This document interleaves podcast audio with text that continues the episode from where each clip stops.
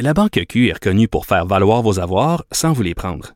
Mais quand vous pensez à votre premier compte bancaire, tu sais, dans le temps à l'école, vous faisiez vos dépôts avec vos scènes dans la petite enveloppe. Hmm, C'était bien beau. Mais avec le temps, ce vieux compte-là vous a coûté des milliers de dollars en frais, puis vous ne faites pas une scène d'intérêt. Avec la Banque Q, vous obtenez des intérêts élevés et aucun frais sur vos services bancaires courants. Autrement dit, ça fait pas mal plus de scènes dans votre enveloppe, ça. Banque Q. Faites valoir vos avoirs. Visitez banqueq.ca pour en savoir plus.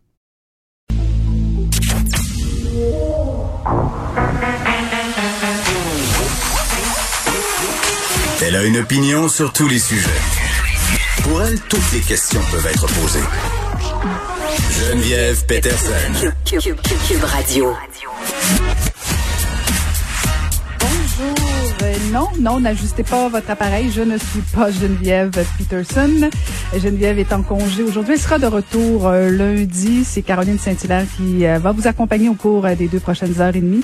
Très contente de vous retrouver. grosse journée, gros avant-midi ce matin, beaucoup d'annonces. En fait, on va commencer avec un bilan COVID quotidien. La santé publique du Québec rapporte aujourd'hui 297 nouveaux cas de la COVID-19, un décès supplémentaire dans les dernières 24 heures. Donc, on est rendu à 66 653 personnes infectées, donc 5 792 morts. Et aussi, un fait important que je tenais à mentionner quand même, parce que seulement que dans la journée de mercredi, le gouvernement nous apprenait qu'il y a eu 29 727 C'est énorme. Euh, on comprend un peu mieux pourquoi il y avait euh, peut-être toutes ces files d'attente un peu partout. Ça explique euh, assurément pas tout, toutes les raisons pourquoi il y avait des files d'attente, mais, mais je me posais la question, peut-être que vous vous souvenez, il y a eu François Legault qui a tenu un discours assez, assez inquiétant mardi, comme quoi il était inquiet de la suite, puis tout ça. Et comme par hasard, beaucoup de personnes le, le lendemain sont allées se faire se tester. Donc, peut-être que les les gens ont entendu les inquiétudes du premier ministre. Peut-être qu'il y a eu euh, certains impacts. En tout cas, euh, ce sera à suivre. On a appris aussi que le chef du Bloc québécois, M. Blanchet, était testé positif. Donc, euh, ça peut toucher tout le monde.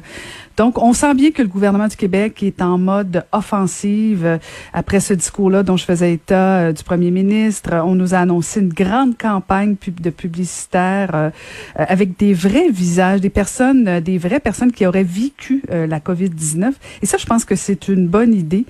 ça va peut-être faire taire certaines personnes qui peut-être encore aujourd'hui doutent que ça existe, doutent que ça peut avoir des impacts très importants dans la vie de certaines personnes. Et euh, donc, euh, ce sera une campagne où on verra de vraies victimes de la COVID-19. Et ça, je pense que c'est, euh, ça peut être très, très positif. J'ai très hâte de voir comment ce sera fait, bien sûr, mais quand même, on, on, comprend bien que le gouvernement est en mode offensive. Il y a Madame Guilbeault, c'est Geneviève Guilbeault, la vice-première ministre, qui nous a annoncé l'opération Oscar, euh, qui, euh, qui en fait est une opération systématisée de comportement à risque. Donc, euh, attachez votre truc en fin de semaine. 1000 policiers vont débarquer un petit peu partout dans les bars, dans les restaurants, et donc pourront donner des contraventions. J'ai hâte de voir ça aussi, si ça va ralentir nos ardeurs, parce que je pense qu'au Québec, on dira ce qu'on voudra. Quand on nous met une punition, quand on nous promet en fait euh, possiblement euh, une punition, ben on, des fois on adapte nos comportements. Alors j'ai hâte de voir la suite des choses. J'ai hâte de voir si justement cette campagne, cette coercition euh, pour la prochaine fin de semaine, si ça va changer vos comportements. Donc on enchaîne tout de suite et je vous dis bonne émission.